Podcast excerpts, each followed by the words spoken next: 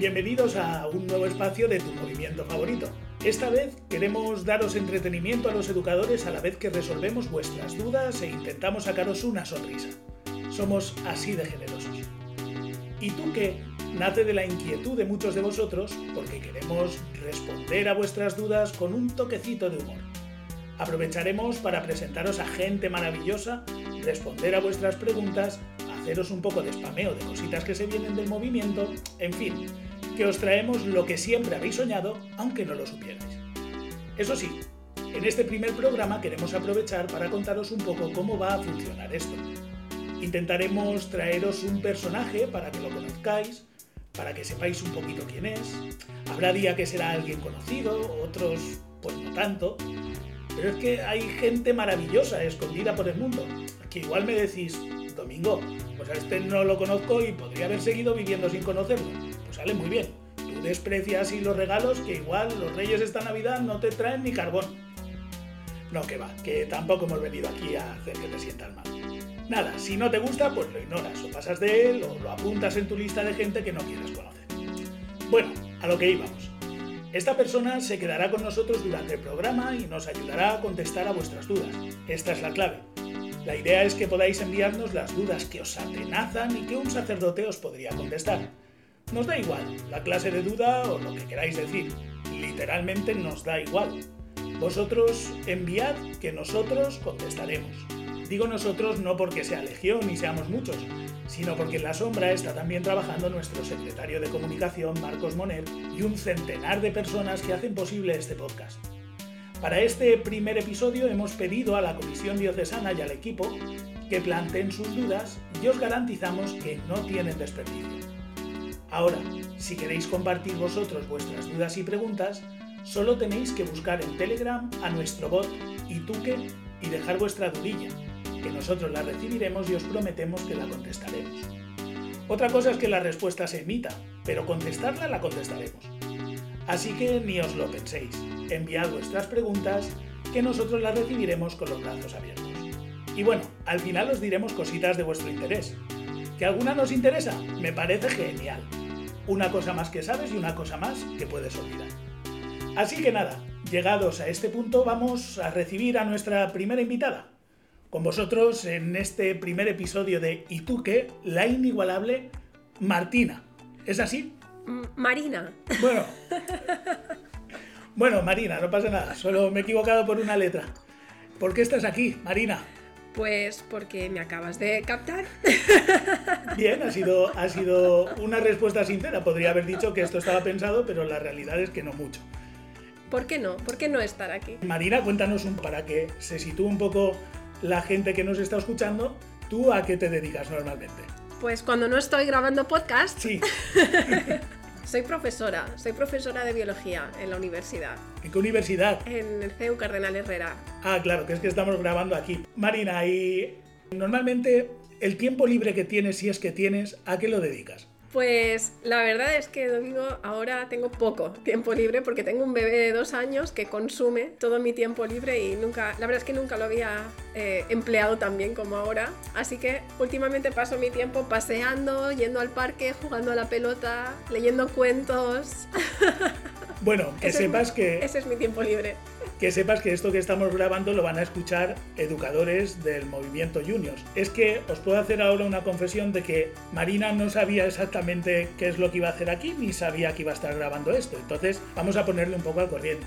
Quienes van a escuchar este podcast son educadores del movimiento Juniors, que tiene mucho que ver con la educación, no de niños tan pequeños, pero también tiene que ver con niños y con educar. Como veis, queridos educadores y educadoras, hemos buscado gente muy de vuestro perfil, muy cercanos a vosotros, en fin. Bueno, Marina, y así por ir profundizando un poco, ¿qué cenaste ayer? Vamos, vamos incrementando la dificultad. Estamos, entrando ya en la profundidad. Eh, ¿Qué cené ayer? Pues creo que cené... Ah, ya sí, sí que lo sé. Muy rápido porque fui a comprarlo a, a un supermercado muy famoso. No podemos dar publicidad, ¿verdad? No, porque no nos están pagando por ello. Pues una crema de espárragos Muy bien. que muy no bien. hice yo. O sea, fue comprada Bien, bueno, ya preparada. no te vamos a No juzgar tengo, por ello. no tengo tiempo, est- estaba leyendo cuentos, como decía antes. En este nuestro programa y tú que no juzgamos a las personas por lo que cenaron el día anterior. Así es que mm, gracias Marina por compartirnos estas intimidades de tu vida diaria y en este punto es donde vamos a entrar a lo que propiamente va a ocupar este programa, que son las preguntas que han lanzado la gente de la Comisión Diocesana.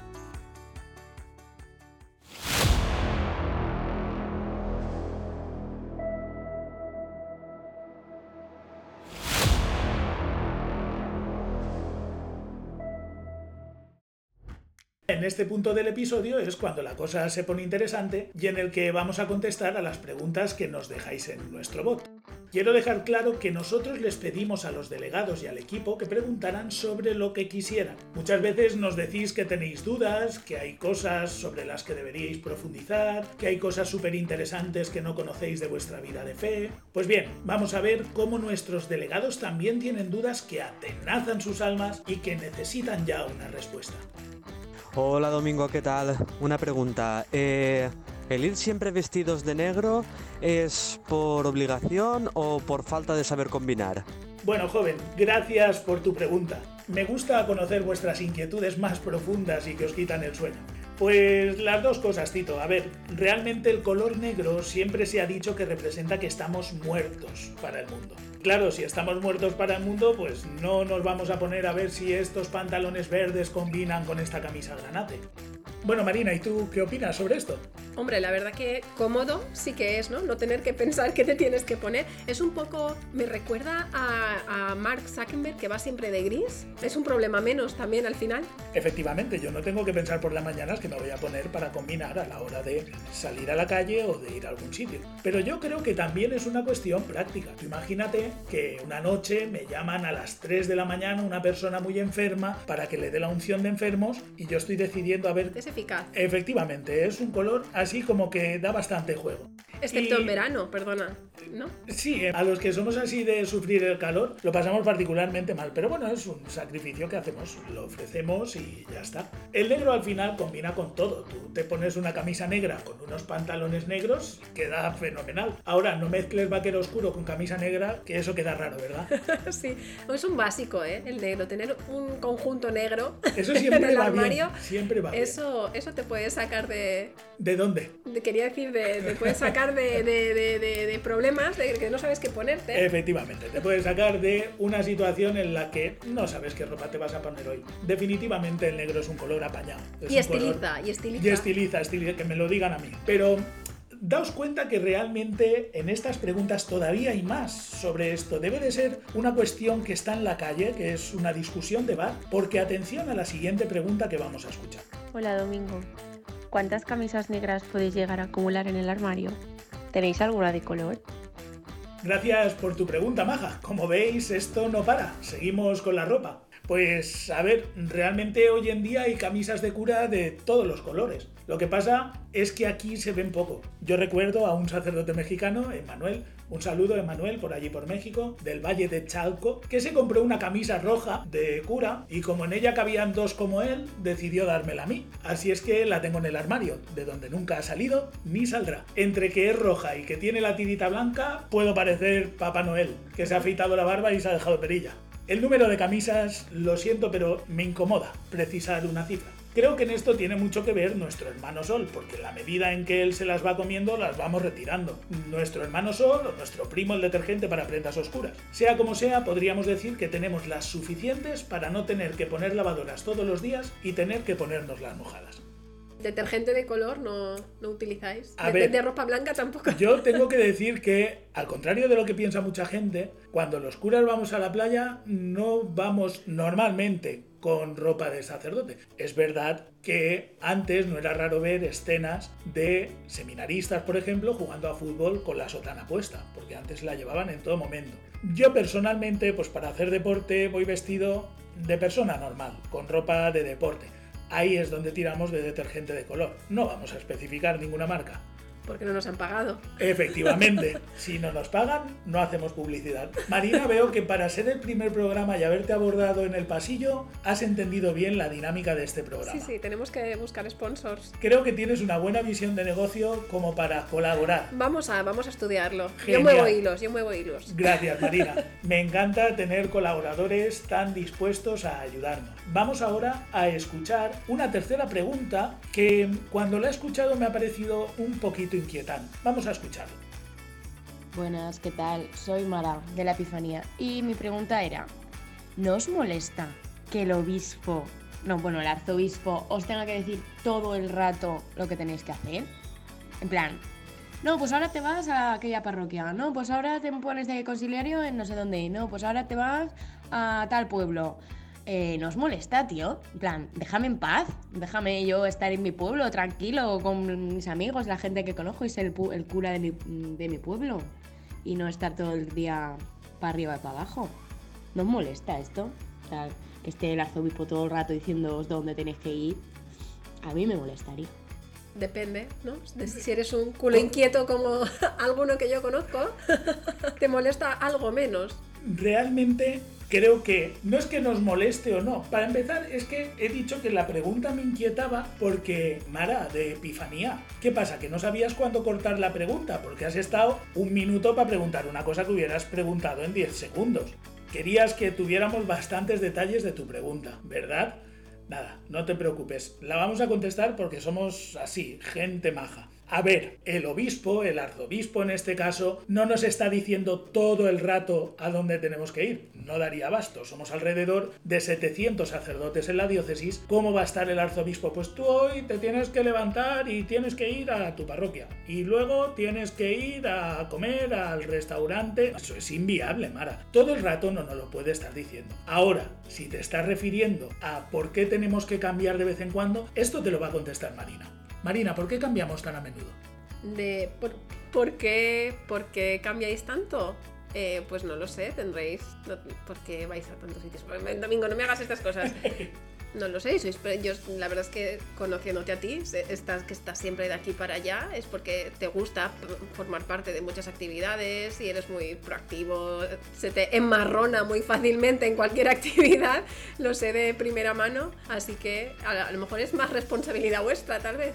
Es verdad que en gran parte hay quien somos del género inquieto, pero la pregunta que nos estaba lanzando Mara va un poco sobre nuestro destino. Es verdad que a los sacerdotes cada tiempo determinado nos cambian de destino, nos cambian de labor pastoral y realmente el arzobispo no lo hace porque sí, lo hace según la necesidad de la diócesis en la que estamos. Nosotros, cuando recibimos la ordenación sacerdotal, nos ponemos a disposición, prometemos obediencia para ir ayudando en lo que sea más necesario dentro de la vida de la Iglesia diocesana. Si tú me preguntas qué preferiría yo, yo personalmente prefiero lo que estoy viviendo, estar cada vez en el lugar en el que se me necesita. Que es verdad que lo que tú dices, Mara, que podría dar un poco de perecilla o que podrías estar más a gusto en tu pueblo. A ver, estar a gusto en tu pueblo, nadie es profeta en su tierra, ya lo decía el Señor en el Evangelio y creo que si lo decía él sería por algo. Pero sí que es cierto que al final cuando vives estando a disposición,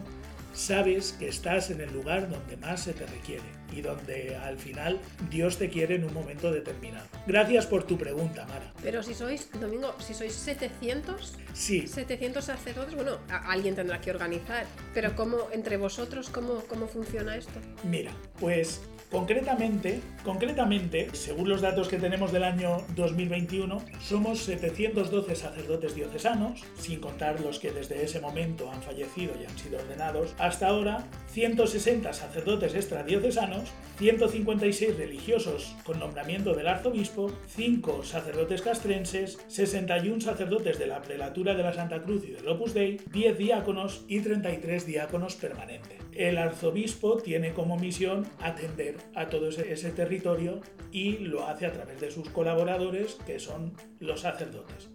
Entonces el arzobispo, con su consejo de gobierno y, escuchando también pues la voz de las parroquias, etcétera, es el que está encargado de mantener todos los lugares de la diócesis atendidos de la mejor manera posible. Es él quien en última instancia decide dónde estamos los sacerdotes. Obviamente el arzobispo nos escucha en el momento en el que nos pide que vayamos a un lugar o en el momento en el que nos propone que llevemos adelante un oficio determinado.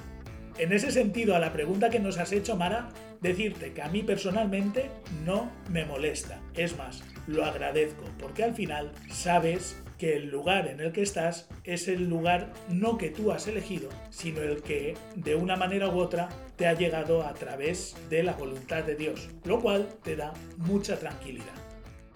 Y bueno, después de contestar a esta pregunta que nos ha lanzado Mara, llegamos al final de nuestro primer espacio de ¿Y tú qué? Marina, ¿qué te ha parecido esta iniciativa o esta primera intervención en el programa, si es que le podemos llamar así?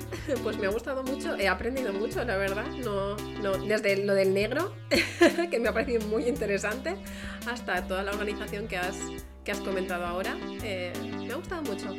Fíjate, Marina, que ha estado aquí participando, le ha parecido interesante. Nos podéis contar vosotros también, los que nos estáis escuchando desde casa o desde la calle o en el metro, porque recordemos que esto es un podcast, no es una radio ni es la tele. Los que nos habéis escuchado por otros medios, también nos podéis decir si os ha parecido interesante o no este primer episodio. Y nos gustaría invitaros a que lancéis vuestras preguntas, vuestras dudas. No tengáis miedo solamente tenéis que buscar en Telegram arroba ituquebot y enviar ahí vuestras consultas. Os lo recuerdo, arroba ituquebot. Ahí podréis acceder al bot de nuestro podcast y nos podréis enviar vuestras dudas, vuestras consultas, aquello que queréis saber. Y para despedirnos, Solamente me queda agradecer vuestra escucha y confiar en que volveremos a vernos, a escucharnos en otro programa de Ituque. Que Dios os bendiga.